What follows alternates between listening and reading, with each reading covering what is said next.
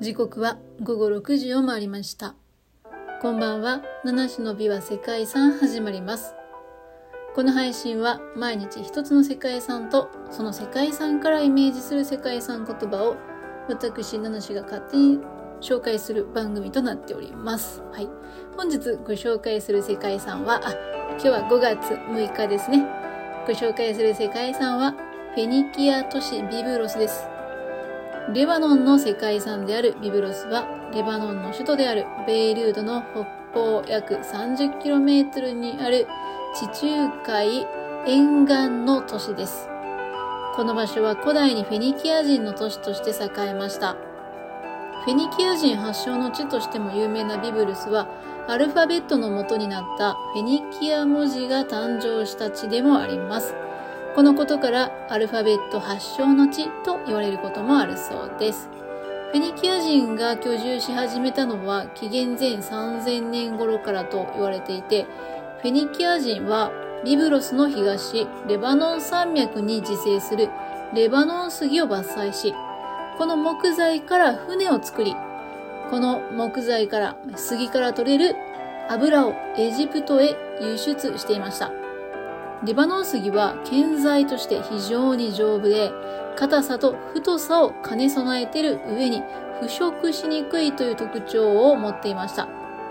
古代の建造物を建設する上ですね、レバノン杉というのは必要不可欠なものだったんですね。神殿や船を作るために、あらゆる都市がこのレバノン杉を必要としていた。このレバノン杉は古代の都市が発展する要でもあったと言えるのではないでしょうか。フェニキア人はそんなレバノン杉を輸出することで地中海貿易の主役へと躍り出ると、後にローマ帝国の支配下に入りました。その後はベイルードなどに交易の拠点の地位を奪われて衰退の道をたどっています。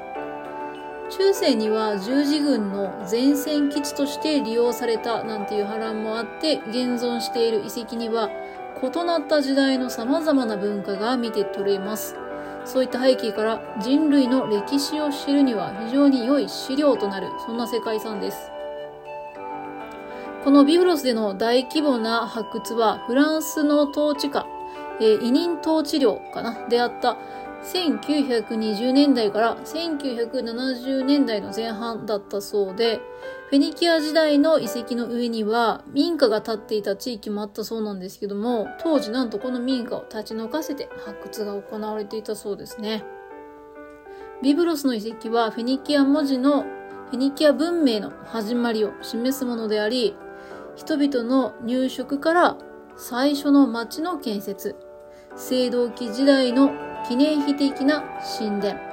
ペルシャ時代の要塞、そしてローマ遺跡や十字軍の城塞、さらに中世に至るまでの途切れることのない建設の歴史というのを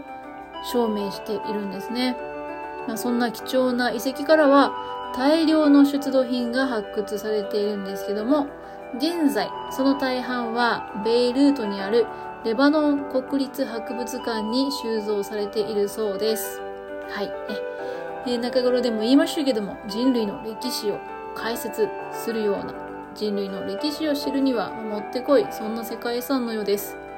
ということで本日はレバノン共和国のフェニキア都市ビブロスを紹介していたんです、いるんですけども、さらに詳しい内容は歴史とか世界遺産とかを語るラジオでも紹介しています。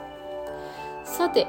今日はそんな、まあ、どうでしょう。アルファベットの、えー、まあ、原型というか、原点がある、このフェニキア都市ビブロス。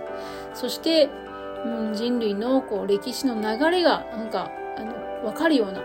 うん、そんな遺跡がしっかり残されていたっていうことで、えー、まあ、こう、ね、後をたどる、もしくは、まあ、過去に遡るっていうところになってくるかと思いますけれども、世界遺産言葉はルーツとしたいと思います。まあなんだろう、原因とか要因とか、そういうな感じですか？ルーツとしたいと思います。はい